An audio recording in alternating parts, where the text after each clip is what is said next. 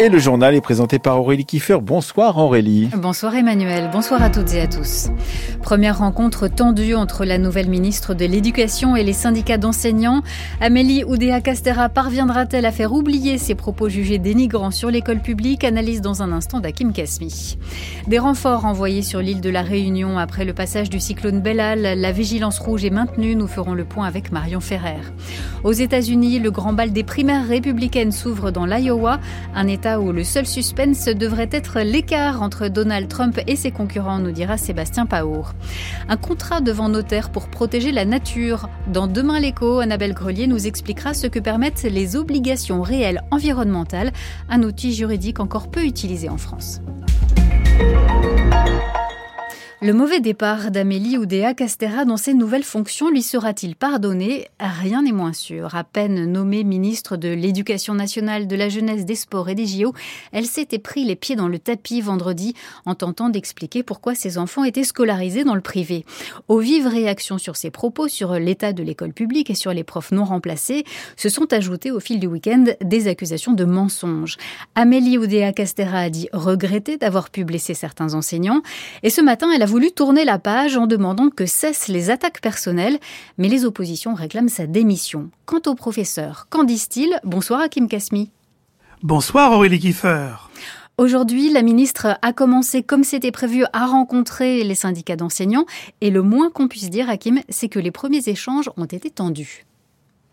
Oui, de l'aveu même des syndicats, les entretiens avec la ministre ce matin ont été extrêmement tendus, à commencer par la FSU, qui a été la première à être reçue rue de Grenelle, d'autant que la ministre a refusé de s'excuser et a même précisé que pour elle, il n'y avait pas de différence entre l'école privée et l'école publique, ce qui ne risque pas d'apaiser le dialogue avec les syndicats. Guylaine David, la secrétaire générale du SNIP FSU. Elle a exprimé des regrets, comme elle les avait déjà exprimés. Elle a dit vouloir clore cette séquence, qui une séquence pour elle de vie personnelle, alors que c'est elle elle-même qui a donné ses justifications personnelles. Et elle, a dit vouloir euh, euh, engager euh, les chantiers et, continuer les chantiers de Gabriel Attal.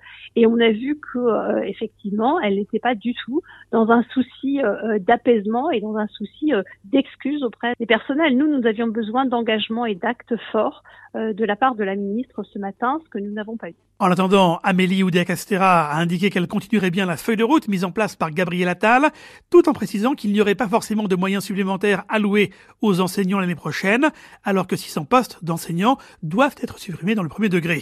Alors si pour l'instant les syndicats n'appellent pas à la démission de la ministre de l'Éducation, ils ne cachent pas leur défiance et la FSU appelle déjà à la grève le 1er février prochain. Hakim Kasmi. Le Rassemblement national observe goguenard les premiers pas du nouveau gouvernement. Jordan Bardella présentait aujourd'hui ses vœux à la presse, l'occasion pour le président du RN de dénigrer Gabriel Attal, qu'il qualifie de pur produit du macronisme. Quant à la nomination de Rachida Dati à la culture, Jordan Bardella y voit le symptôme de la dissolution de la droite, Antoine Marette. Les républicains se déchirent au sujet de Rachida Dati, voilà qui fait les affaires de la Macronie bien sûr, mais aussi du Rassemblement national. Pour Jordan Bardella, le destin de LR est de se fracasser en deux, entre d'un côté ceux qui vont se dissoudre dans la majorité et de l'autre ceux qui vont choisir le RN. Je crois que ce mouvement politique est aujourd'hui devenu un syndicat d'élus sans incarnation ni projet pour le pays. Et je crois que ça désespère sans doute beaucoup d'électeurs orphelins qui ont pu voter pour Nicolas Sarkozy en 2007, pour François Fillon en 2017, et qui sont aujourd'hui orphelins d'un leader. Je pense que nous avons des valeurs qui sont proches, le rétablissement de l'autorité, la maîtrise drastique de l'immigration, la paix fiscale dans notre société, la valeur travail. Et par conséquent, je crois que la constance et la solidité qui est la nôtre doit nous permettre de rassembler au-delà des frontières du Rassemblement national. L'appel est donc lancé aux électeurs de droite. Nous avons beaucoup de choses en commun, rejoignez-nous car LR c'est fini. L'espace d'un instant, Jordan Bardella semble singer l'union des droites voulue par Éric Zemmour une stratégie qui diffère de celle de Marine Le Pen, qui n'a de cesse de vouloir dépasser le clivage gauche-droite. Antoine Marette. Bercy l'a confirmé hier, ArcelorMittal va investir jusqu'à 1,8 milliard d'euros, financés en partie par des aides de l'État, pour réduire les émissions de CO2 de son site de production d'acier de Dunkerque. Remplacer un haut fourneau par des fours électriques devrait permettre de réduire de près de 6% les émissions du secteur industriel en France, selon le ministre de l'économie Bruno Le Maire. Bonsoir Camille Magnard. Bonsoir Aurélie. ArcelorMittal, le plus gros pollueur industriel de France, a donc signé aujourd'hui un contrat de transition avec l'État. Oui, il faut rappeler ce chiffre hein, avec ces deux sites euh, encore en activité en France et ces cinq hauts fourneaux. ArcelorMittal produit plus d'un quart de toutes les émissions de CO2 de l'industrie française pour fondre de l'acier. Jusque-là, on ne savait pas faire autrement qu'en utilisant du charbon ou du gaz naturel. Or, la décarbonation annoncée déjà il y a un an et demi par l'entreprise va pouvoir compter sur une aide de 850 millions d'euros de l'État validée récemment par l'Union européenne. Il s'agit de remplacer à terme un haut fourneau à Par deux fours électriques qui vont fondre un acier contenant moins de fer ou bien de l'acier recyclé avec donc à la clé des émissions de CO2 très réduites. Voilà pour les objectifs avec une réserve toutefois pour la responsable industrie du réseau Action Climat Aurélie Bronstein. ArcelorMittal n'a pas pris d'engagement pour euh, arrêter l'activité de ces hauts fourneaux et arrêter d'utiliser du charbon. Et c'est ce qui même nous inquiète euh, lorsque l'industriel cite euh, le captage et le stockage de carbone comme un des leviers de décarbonation de ses activités, c'est en fait euh, qu'il décide d'utiliser cette technologie pour poursuivre le fonctionnement des hauts fourneaux. Le captage du carbone à la sortie des cheminées d'usine et son stockage dans des couches du sous-sol en mer du Nord, voilà l'un des aspects de cette décarbonation annoncée chez ArcelorMittal qui reste controversée, comme on vient de l'entendre, parce que ces technologies, captage et stockage, largement subventionnées par l'État, viseront avant tout à permettre aux industriels de maintenir leur activité économique sans forcément réfléchir à comment la réduire ou la rendre plus sobre. Une logique assumée, revendiquée même par Bercy qui met en avant le maintien des emplois en France. Les sites français d'ArcelorMittal étaient en concurrence pour obtenir ces investissements avec d'autres en Allemagne, en Belgique, en Espagne ou encore aux États-Unis. Camille Magnard. La chronique Demain l'écho se penche sur un outil juridique encore peu connu en France. Les obligations réelles environnementales permettent de définir par contrat des engagements en faveur de la biodiversité. Les propriétaires, publics ou privés, peuvent s'en emparer depuis 2016 et une entreprise niortaise, créateur de forêt, en a fait sa spécialité. Reportage à Jor en Dordogne d'Annabelle Grelier. Il y a du silex dans le pays. Les élèves des lycées agricoles et techniques ne ménagent pas leur peine. Ils sont venus prêter main forte pour planter près de 3000 arbres sur cette parcelle communale de 6 hectares que le maire de Jor, Philippe de Sévrac, a décidé de transformer en forêt en vraie forêt du Périgord, loin de la monoculture du pin. C'est-à-dire, il y a les arbres que nous avons autrefois, des arbres qui résistent au changement climatique, des fruitiers sauvages comme on n'a presque plus, tous ces bois que l'on avait. Alors, il y a des chênes de, toutes sortes, il y a plusieurs sortes de chênes. Il y aura quelques pins qui vont pousser naturellement, mais ça ne sera pas que du pin. Il y aura, il y aura des châtaigniers, du charme, de, la charmille, tout ce qu'on avait jadis, qui étaient des bois, des bois naturels. Quoi. Pour protéger cette forêt pour de longues années, la commune a signé une ORE, une obligation réelle environnementale outil juridique prévu par la loi pour la protection de la biodiversité, encore peu utilisé en France, mais que l'entreprise niortaise, créateur de forêts, souhaite démocratiser son président et fondateur, Baptiste Trény. C'est notre innovation dès la création de notre entreprise. Donc on est une entreprise ESUS, entreprise solidaire d'utilité sociale. On a créé nos statuts sur l'outil juridique obligation réelle environnementale. On en est maintenant à 12 projets sur 6 départements. On ne fera pas de projet sans signer une ORE sur des terrains. C'est vraiment euh, une des raisons pour lesquelles on travaille. On travaille pour faire de la préservation et du long terme. Et cet outil juridique, qui est une servitude environnementale qu'on va poser sur des références cadastrales d'un terrain, nous permet de préserver ces lieux pendant 99 ans à des fins de préservation et de sensibilisation de la biodiversité. Il aura fallu deux ans pour monter le projet qui comprend la plantation d'une vingtaine d'essences différentes, une mare, une station météo, un chemin de promenade. Donc voilà, il reste encore pas mal de boulot. Tout le monde a participé, y compris les chasseurs. Et ce que vous faites, vous allez planter les charmes? Allez, donc vous prenez les charmes, vous recherchez les indicateurs sur les piquets, sur les jalons qui correspondent à la couleur du charme. D'accord, monsieur. Un véritable chantier orchestré par créateurs de forêt, nous raconte Élise Girard, sa directrice générale. Notre métier, c'est de rassembler toutes les bonnes personnes, de fédérer plein de compétences différentes. Un peu comme un maître d'œuvre, on va aller chercher des pépiniéristes, des agriculteurs, des associations environnementales, lycées, CFA, chantiers d'insertion. Vraiment, notre rôle, c'est ça, c'est d'être chef d'orchestre et euh, en parallèle d'aller chercher aussi des financements, donc trouver des entreprises et des particuliers qui vont parrainer des mètres carrés de biodiversité. Pour paraffer le contrat signé devant notaire, la commune, créateur de forêt, et l'association SOS Forêt d'Ordogne qui milite contre les coupes rases son président Jean-Claude Noir. Disons que c'est né un petit peu sur le constat de la dégradation des forêts périgourdines et donc euh, beaucoup de gens se sont émus de voir un petit peu toutes ces coupes rases, ces grosses machines arriver, cette industrialisation, cette mécanisation et on a essayé de voir un petit peu ce qui se passait, interpeller un peu les administrations, interpeller la préfecture, enfin les élus, les responsables, reconnus d'intérêt général de façon à être un petit peu la caution morale, on va dire, du projet. Et le contrat stipule qu'aucun arbre ne devra être prélevé dans cette forêt, affirme le maire de Jor. C'est-à-dire que pendant 99 ans, on n'a pas le droit de toucher cette forêt. Euh, si un arbre gêne, qui risque de tomber sur le chemin coup-feu, on l'abattra, mais c'est pas fait pour du rapport économique ou financier, euh, c'est fait pour euh, la nature. C'est dans sa version la plus longue que l'ORE de Jor a été élaboré, nous explique Baptiste Trény. Alors 99 ans, c'est très court à l'échelle du vivant, mais c'est le maximum qu'on peut faire en France, donc bah, on fait notre maximum. 99 ans ici, la vie va pouvoir vivre sa vie. Et avec ce genre de projet, et aussi l'outil juridique par lequel on passe, c'est une manière pour nous aussi de foutre un petit peu la paix à la nature. La plantation des arbres n'est que le début de l'histoire pour créateurs de forêt. La suite reste à écrire et à financer. Il manque encore 20% du budget pour assurer l'entretien et le suivi des cinq premières années de cette jeune forêt de l'espère, qui veut dire espoir en occitan, comme celui de préserver les arbres et la biodiversité. Vous pouvez podcaster demain l'écho et lire l'article d'Annabelle Grelier sur le site de France Culture. Après la mort d'une petite fille de 3 ans fin septembre et l'incarcération de sa mère et de son beau-père pour meurtre sur mineur, deux directeurs d'école de Conche-en-Ouche dans l'heure ont été mis en examen.